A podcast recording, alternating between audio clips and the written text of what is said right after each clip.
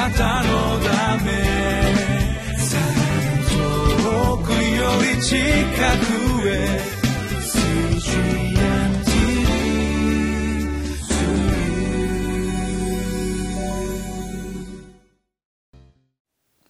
皆さんこんにちは。リビングライフの時間がやってまいりました。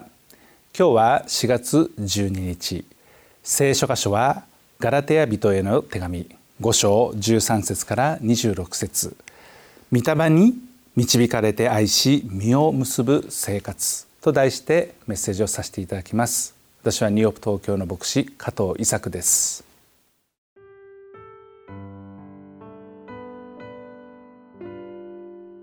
ガラテヤ人への手紙5章。13節から26節。兄弟たちあなた方は自由を与えられるために召されたのですただその自由を肉の働く機会としないで愛を持って互いに使いなさい立法の全体はあなたの隣人をあなた自身のように愛せよという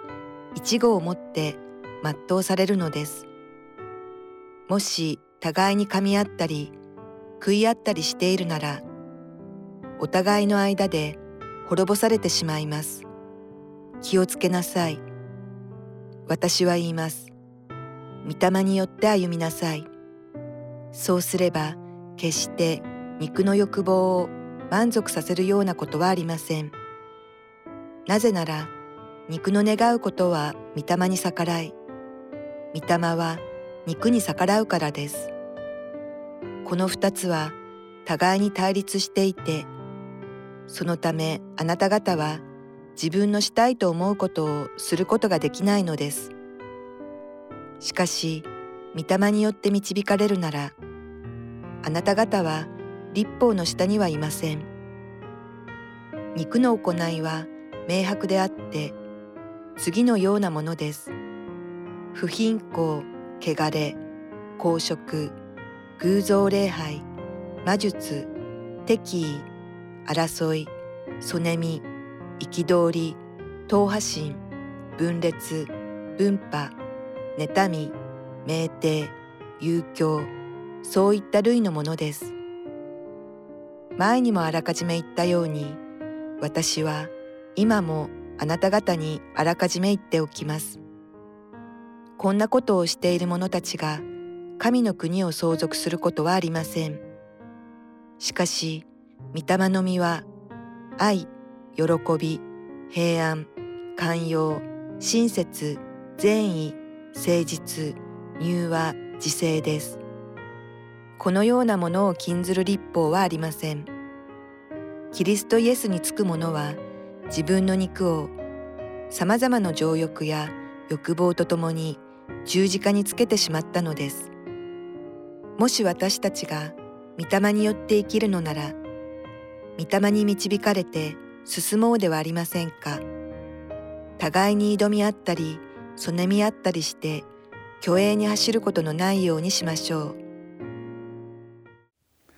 キリストが私たちのところに来られる前私たちは罪とそして立法の奴隷でしたしかし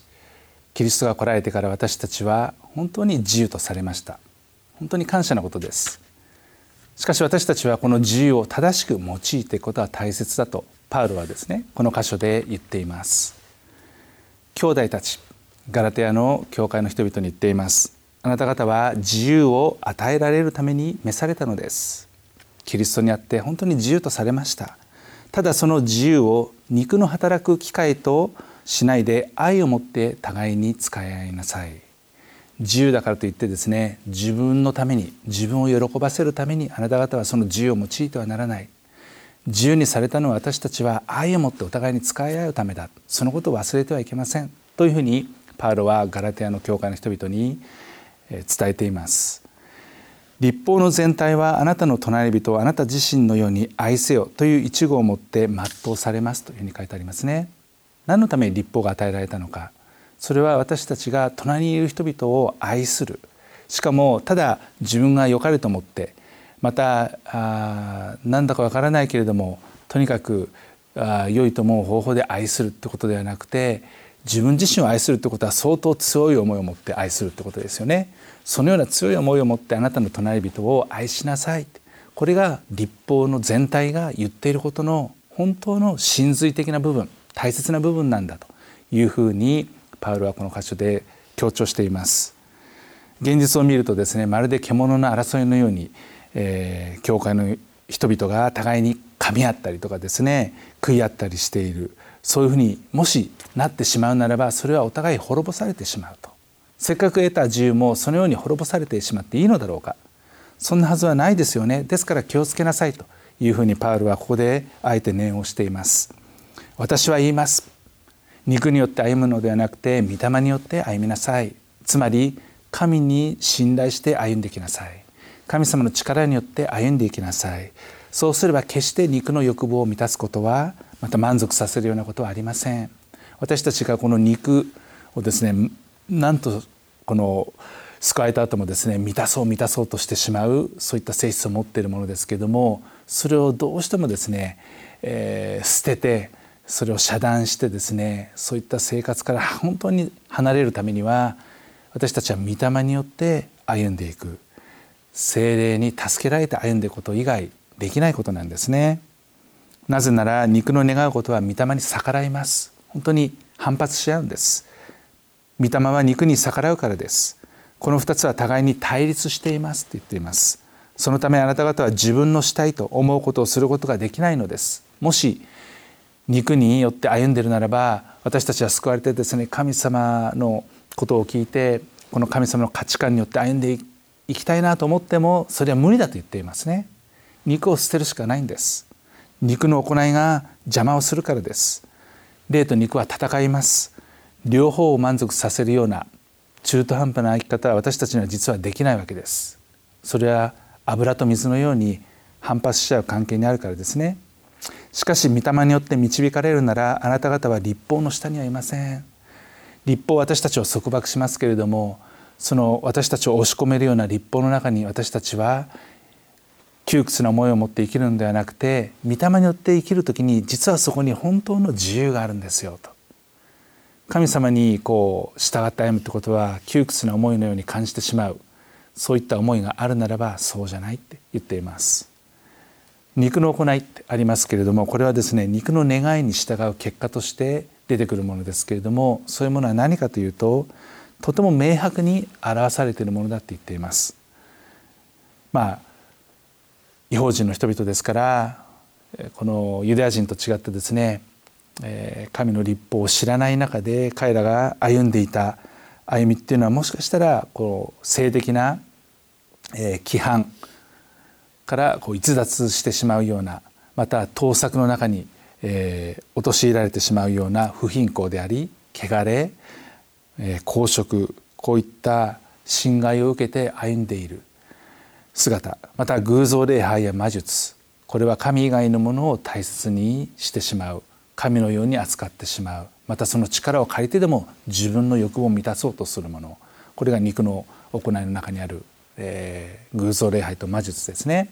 さらにこの社会生活の中において人との関係の中でぶつかり合ってしまう。自分を中心に考えてしまうような敵意争いそねみ憤り党派心分裂分派妬みこういったものこういったものも肉の行いで明白に現れてしまっているもの。さらには酩酊遊興お酒の強いお酒によってですね、えー、影響を受けてしまって大騒ぎしたりどんちゃん騒ぎしたりですね、えー、薬物乱用したりとかそういった類のものこういったものは明らかにですね神様が私たちに願っているものではないんですよって、えー、自分の肉に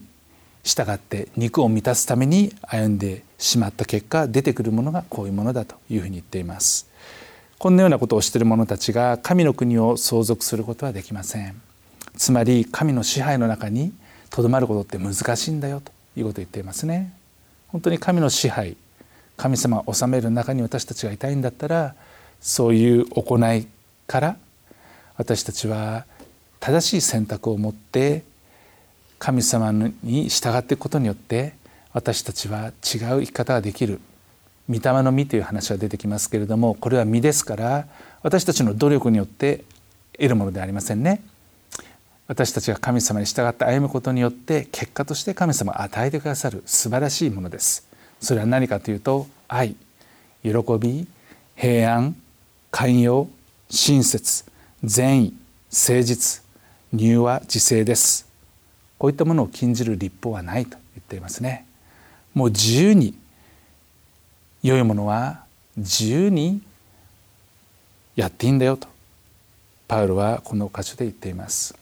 キリストイエスにつく者は自分の肉をさまざまな情欲とまた欲望とともに十字架につけてしまった。葬り去ってしまった。情欲や欲望はすでに葬り去ったものだと。そこに死がなければ私たちは本当の意味でキリストイエスについていくことはできません。私たちはキリストのものとなりました。キリストの十字架というものは立法から罪人を自由にしたものです。神以外の力を変えて欲望を満たすような生き方または争って手に入れたがるような生き方を捨てて私たちが御霊によって生きるならば御霊に導かれて歩んでいくことが大切ですよ。そのように決断決意したならばそのような生き方導きを得て歩んでいく生き方にぜひ入っていってください。26節互いに挑み合ったり競い合ったり張り合ったりするんではなくてそねみ合って妬みにですね駆られて相手のことをですねなんとかこう低く引きずり下ろそうとしたりするようなことではなくてまた虚栄虚しくですね本当に誇ってしまうようなそういうものを追いかけるようなことはやめましょうって私たちに与えられた自由を本当に神様の栄光を表すために用いていってください。神様に従うならば自然とそういうものは身として与えられますというふうにパウロは言っています。